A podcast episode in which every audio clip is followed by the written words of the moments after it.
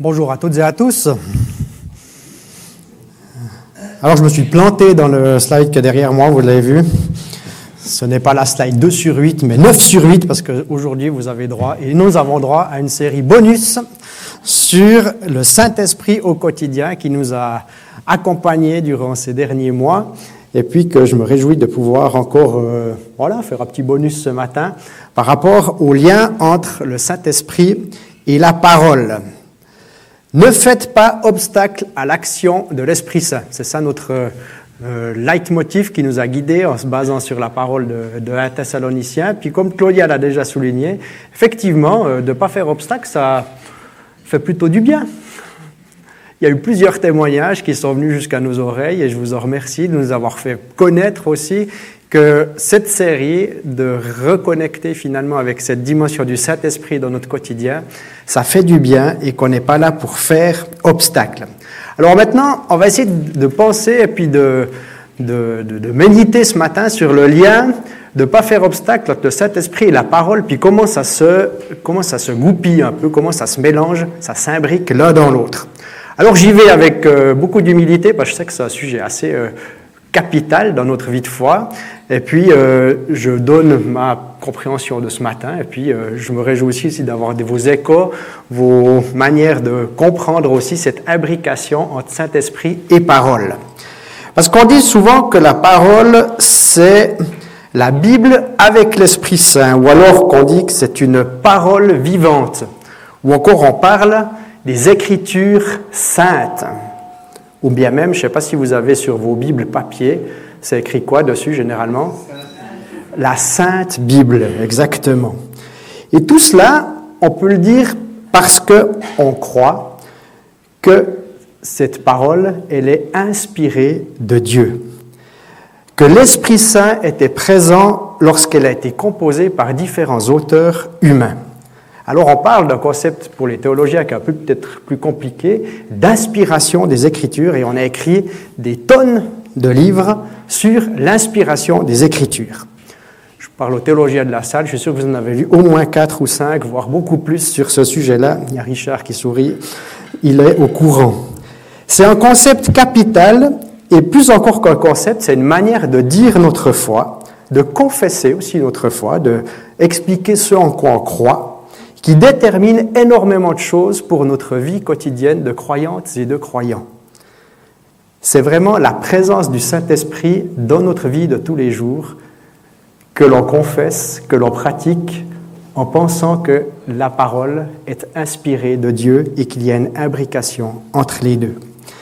Donc c'est tout naturellement que l'on peut prendre ce sujet-là dans cette série sur le Saint-Esprit.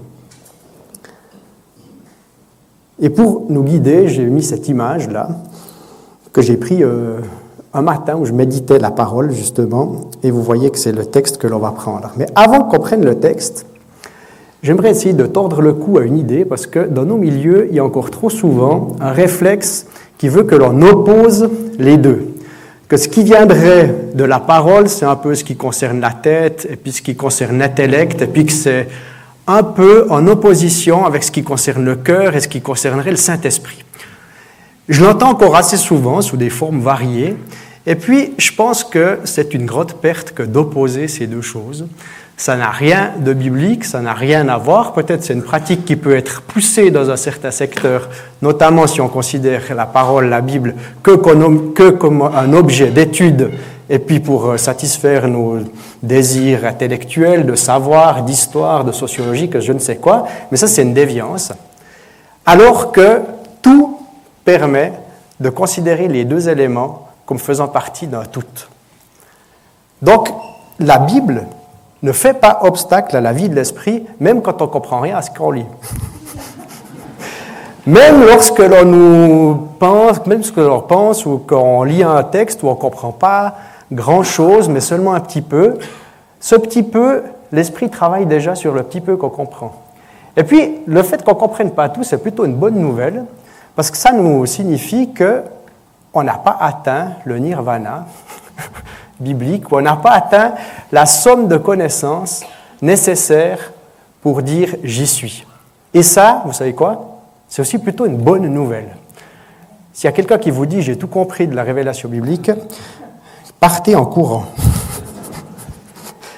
Bible et Saint-Esprit ne font qu'un, et on va le lire dans ce texte de 2 Timothée 3 à partir du verset 14. Mais toi, demeure ferme dans ce que tu as appris et accueilli avec une entière conviction. Tu sais de quel maître tu l'as appris. Depuis ta tendre enfance, en effet, tu connais les saintes écritures. Elles peuvent te donner la sagesse qui conduit au salut par la foi en Jésus-Christ. Toute écriture est inspirée de Dieu, est utile pour enseigner la vérité, est utile pour réfuter l'erreur, corriger les fautes et former à une manière de vivre conforme à ce que Dieu demande. Ainsi, grâce à cette écriture, grâce à elle, toute personne qui est au service de Dieu sera parfaitement préparée et équipée pour bien agir à tous égards. La parole de Dieu, elle est inspirée de Dieu. Alors je vous l'ai mis derrière moi. Ça, vous pouvez faire les malins en rentrant à l'apéro et dire, le pasteur nous a parlé en grec ce matin. Ce qui est écrit derrière moi, c'est Théo, avec euh, la grande lettre, c'est le T majuscule en grec, Théo, T-E-O, là vous avez à reconnaître, je pense. Qui à partir du pi, c'est pas le pi, euh, le fameux, euh, le fameux nombre qu'on a appris à l'école qui fait 3,14 et quelques, mais c'est simplement la lettre P, puis qui dit pneustos. Et le pneuma, dans tout le Nouveau Testament, c'est ce qui concerne la vie de l'esprit. Et là, il est ajouté avec la personne de Dieu, donc c'est inspiré par Dieu. Et c'est la seule occurrence dans le Nouveau Testament où on fait comme ça ce lien entre l'Écriture sainte et le fait qu'elle soit inspirée par Dieu. Donc c'est un verset qui est assez capital pour nous, sur lequel on base beaucoup de, de, conviction sur lequel on base beaucoup de foi, après qui est confirmé à différents endroits de la parole. Hein. Mais là, il y a une forme de condensé dans la formulation qui pour nous est assez capitale. Et puis, petit moyen mémotechnique pour vous souvenir de où il se trouve, c'est assez facile, c'est que c'est 2 Timothée 3,16, puis comme on est des spécialistes de Jean 3,16, eh bien, vous allez vous en souvenir, 2 Timothée 3,16. Avant tout, l'inspiration des Écritures et avant d'être une question, un enseignement ou une notion importante de la vie de disciple du Christ, c'est d'abord quelque chose qui est reçu comme un objet de foi. Et c'est beau de voir dans ce texte ce verset 15 qui précède cette affirmation forte de Théopneustos. Hein. Et puis tu l'as aussi rappelé, Claudia, avec l'enseignement qu'on assume complètement dans cette Église, de transmettre la parole aux enfants depuis le début de l'année, il essaye de découvrir cette Bible, il essaye de découvrir ce qu'il y a dedans. Et c'est exactement la même chose qui se passe avec Timothée dans cet exemple. C'est beau, hein? Depuis ta plus tendre enfance, ou alors, vous l'avez peut-être reçu plus tard, mais il y a de toute manière, à un moment donné de votre vie et de ma vie, une transmission qui a été faite. Et sur cette transmission, on construit une vie de disciple, une vie chrétienne. Et je trouve ça très beau, ce petit clin d'œil depuis ta plus tendre enfance. Et puis, euh, en vous voyant toutes et tous là, j'essaie d'imaginer à quel moment, tout à coup, cette conviction s'est créée en vous, s'est créée dans votre cœur. Et puis, jusqu'à quand ça remonte? Peut-être c'est depuis la plus tendre enfance, peut-être c'est beaucoup plus tard. Mais il y a quelque chose de beau dans cette transmission et quelque chose qu'on a reçu de la part du Seigneur. Et c'est le fondement sur lequel on se base aussi ce matin. Je ne vais pas pouvoir vous expliquer dans les détails pourquoi cette, euh, écriture est inspirée, comment ça se fait qu'elle soit inspirée, parce que avant tout, on l'a reçue de la part du Seigneur, cette conviction. Il n'y a rien d'autre qui va pouvoir nous l'enlever parce qu'on l'a reçue et c'est sur ce fondement-là qu'on se base. Et c'est sur cette base-là aussi que Paul encourage Timothée ensuite à agir.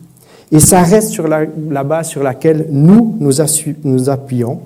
Et puis, de temps en temps, je pense que c'est bien que le pasteur nous le rappelle un coup pour se dire que ça reste valable et que ça reste encourageant. Il est impossible de prouver l'inspiration des Écritures puisque les principaux arguments pour dire que l'écriture est inspirée, vous savez où ils se trouvent? Ben, Dans la Bible.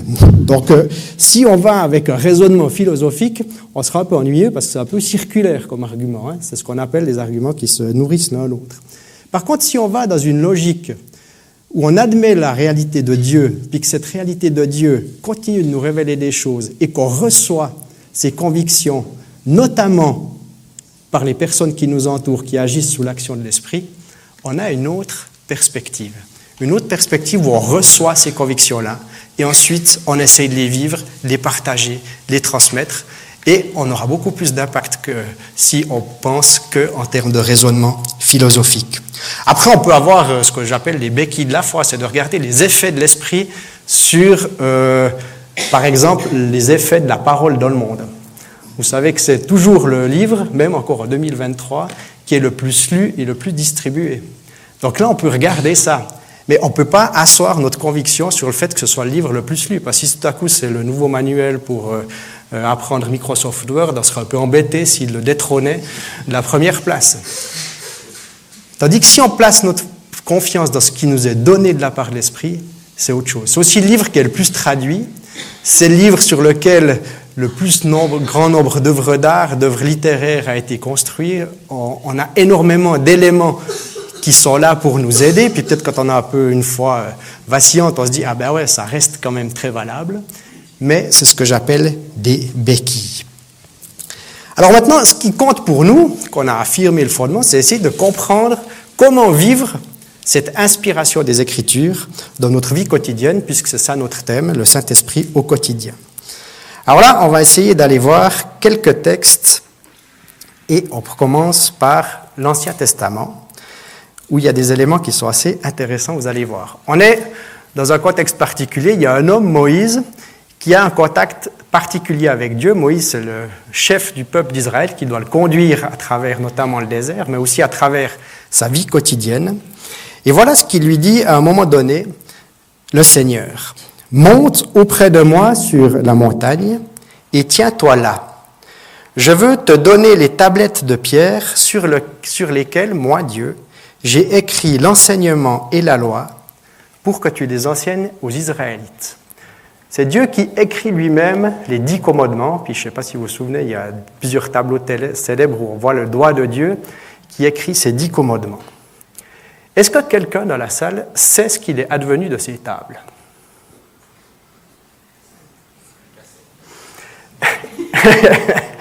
Elles ont été cassées. les premières, exactement. Dès qu'ils arrivèrent près du camp, c'est un autre épisode de la vie de Moïse dans ses euh, tourments avec le peuple d'Israël, Moïse aperçut quoi? Le fameux veau d'or, c'était une idole qui était construite à la place de Dieu, et des gens qui dansaient autour de cette idole. Qu'est-ce qu'il fait Moïse? Il se met en colère, même au meilleur ça arrive, il jeta les tables de pierre qu'il tenait et les fracassa au pied de la montagne.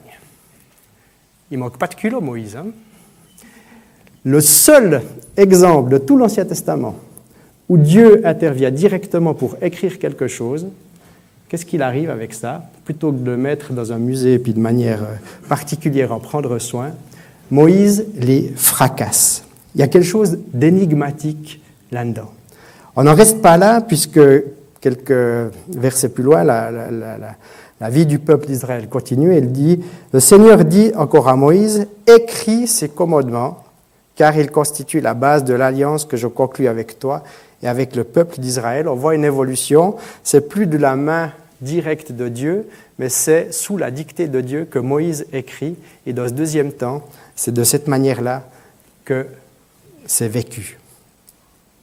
L'interpellant cette histoire, de destruction de ces tables de la loi écrites directement par Dieu, comme s'il fallait faire d'une certaine manière le deuil de cette révélation directe.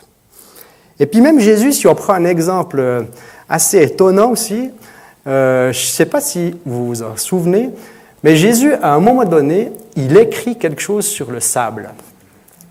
Il écrit quelque chose sur le sable dans un moment un peu de tension avec les chefs religieux qui euh, sont en train de mettre à mort une femme qui a été accusée d'adultère.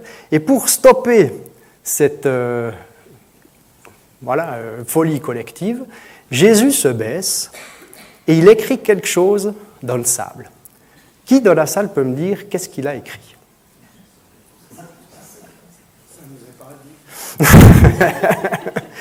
Exactement. Ça ne nous est pas dit.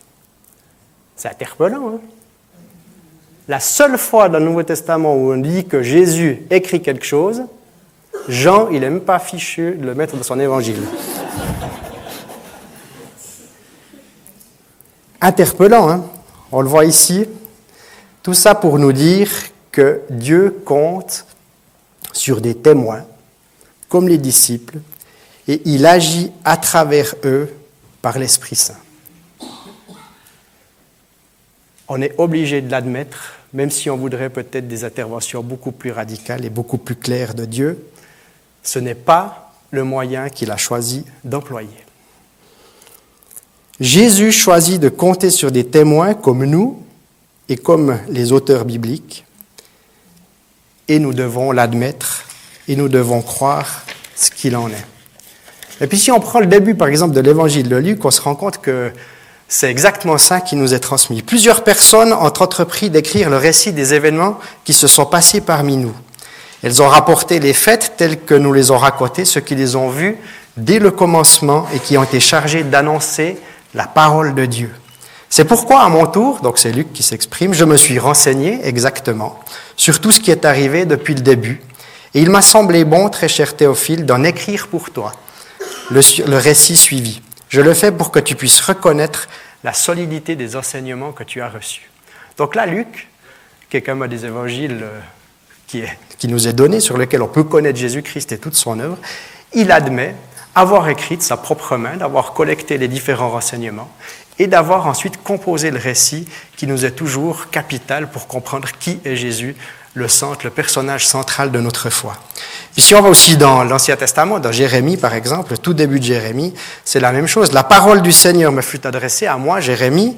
Je te connaissais avant même de t'avoir façonné dans le ventre de ta mère. Je t'ai mis à part pour me servir avant même que tu sois né. Et j'ai fait de toi, quoi? Mon porte-parole auprès des peuples. Donc il nous faut faire le deuil de cette transmission immédiate pour prendre au sérieux le rôle de témoin qui agit sur l'action du Saint-Esprit, y compris dans le cas des Écritures saintes. Avec ce rôle de médiation apparaît ce rôle décisif du témoin de l'action de Dieu, du porte-parole de l'action de Dieu, de celui qui se renseigne pour décrire qu'est-ce qui s'est passé réellement. Dieu a choisi ces personnes et il les a mises à part pour porter son message qui va culminer avec l'arrivée de son Fils Jésus-Christ. Sa vie, sa mort, sa résurrection, son retrait du monde, on l'a vu pour laisser place à l'Esprit Saint à travers l'action des premiers disciples et des apôtres. Et tout est résumé là. Il n'y a pas besoin d'en savoir plus ni d'en ajouter une seule ligne. On apprend ça à la fin de l'Apocalypse. Tout est là parce que tout a été révélé en Jésus-Christ et on a un récit actuellement bien suffisant et bien suffisant pour essayer de le mettre en pratique tous les jours. Moi, je dis heureusement qu'on ne l'a pas encore rajouté. Parce que si on prend au sérieux la parole et tout ce qui nous est déjà enseigné dans la parole, qu'on comprend déjà, qu'on peut lire déjà régulièrement, moi, je suis plutôt content que ce soit arrêté.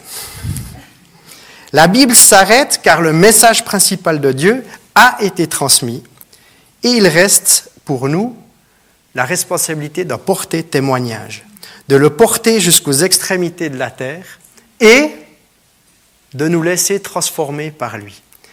Et pour toutes ces actions-là, de savoir que c'est le même esprit qui a inspiré ce message et que c'est le même esprit qui va nous aider à vivre notre mission de disciple, c'est absolument capital. C'est capital et c'est beau parce que moi je me dis qui suis-je pour être dans la même connexion que ces grands hommes de Dieu qui ont écrit ces évangiles. C'est fascinant hein. de se dire que finalement, on a des rôles différents, certainement, on n'a pas forcément les mêmes appels pour tout, mais on est connecté à ces grands hommes de la même manière à travers le Saint-Esprit. Et Dieu compte sur nous d'une certaine façon, de manière identique à ce qu'il a compté sur eux pour nous transmettre tout cela. Et je trouve ça assez fascinant que de s'en rendre compte. Et puis, de pouvoir prendre cette responsabilité avec nous. Donc le disciple que je suis et les disciples que nous sommes, dont nous faisons partie dans son Église, nous sommes aussi, je l'espère, témoins de l'action de Dieu dans nos vies.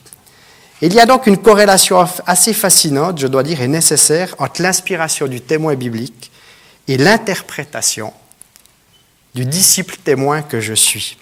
L'interprétation, c'est notre manière de recevoir la parole qui nous est donnée.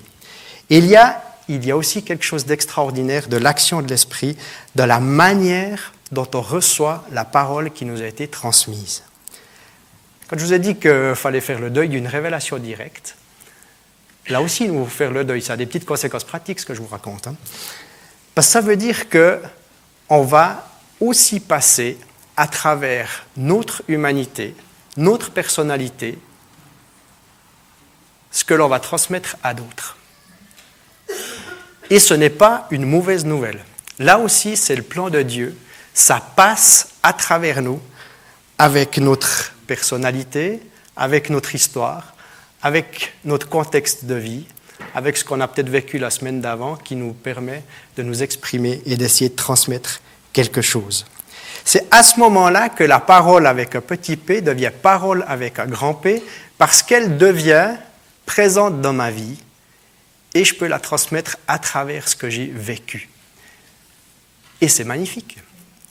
C'est de nouveau une bonne nouvelle que Dieu compte sur nous à ce niveau-là. Et c'est cette manière de dire que l'écriture, elle est sainte, parce que sinon, elle serait poussiéreuse. Elle devient sainte et vivante parce qu'elle passe à travers la vie, la vie quotidienne que nous menons. Donc, euh, il y a un sacré programme, hein, les amis une sacrée responsabilité aussi de se dire que l'on est porteur de cette parole et que c'est le moyen que Dieu choisit pour la rendre vivante. Et là, on se rend compte qu'on a vraiment besoin de son esprit pour le vivre.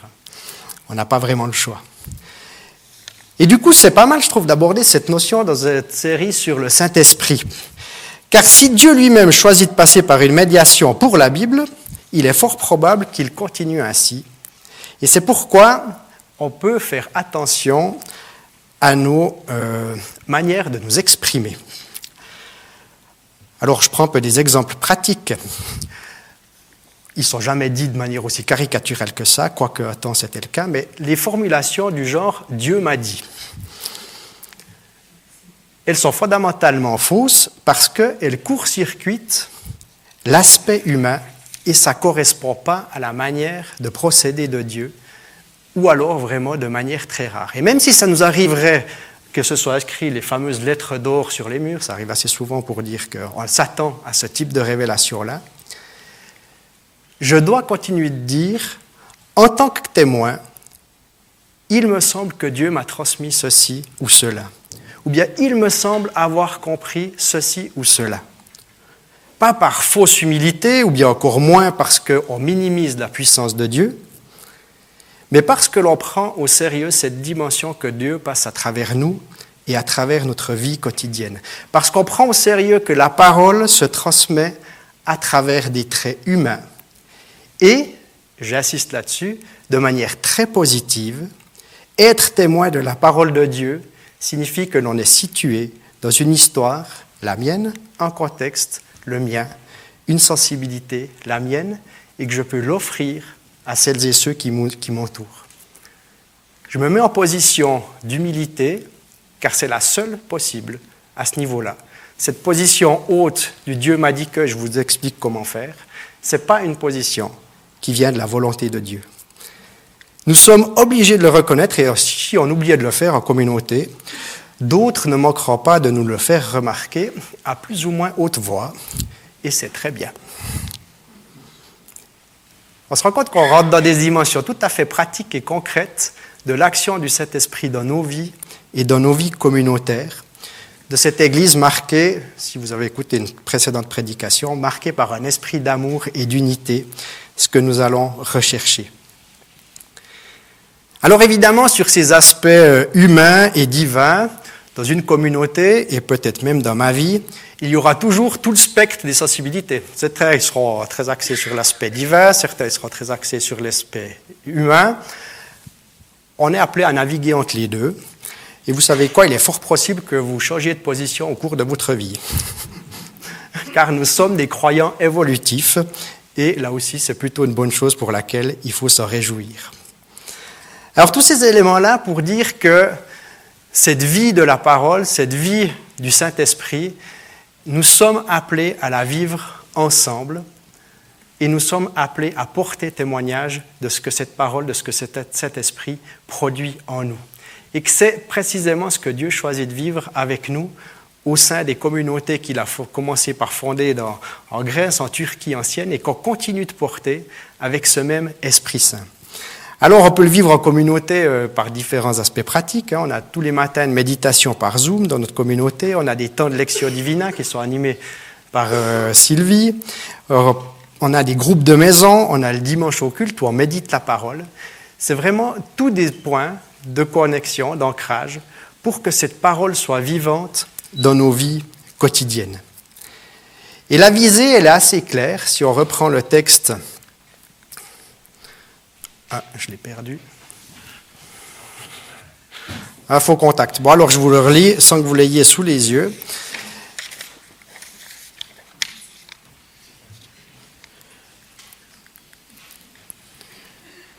C'est que cet esprit qui est là, toute personne qui est au service de Dieu sera parfaitement préparée et équipée pour bien agir à tous égards. C'est notre mission qui est là, c'est notre mission que Dieu nous confie. C'est pour ça qu'on se réunit tous les dimanches matins. C'est pour ça que, en tant que pasteur, je ne peux que vous encourager à prendre ces temps de méditation de la parole et de vous y attarder le plus souvent possible pour être nourri par cette vie-là, pour être nourri par cette vie de l'Esprit Saint. Ce n'est pas une obligation morale parce qu'on vous a dit que c'était bien de le faire. C'est une nécessité pour pouvoir porter cette parole là où nous sommes appelés à la porter. Alors j'ai envie que nous soyons encouragés ce matin par ce que nous avons pu entendre de l'apôtre, ce qu'il a transmis à Timothée, qui reste d'une vigueur assez extraordinaire pour nous, et que nous soyons portés dans notre vie quotidienne avec le Saint-Esprit aussi à travers la parole, puis je le sais, elle est parfois ardue, elle est parfois compliquée, elle est parfois bienfaisante. On a toutes sortes d'expériences avec, mais que nous puissions être, à travers cette parole, encouragés à vivre notre vie de témoin et de disciple du Christ. Amen.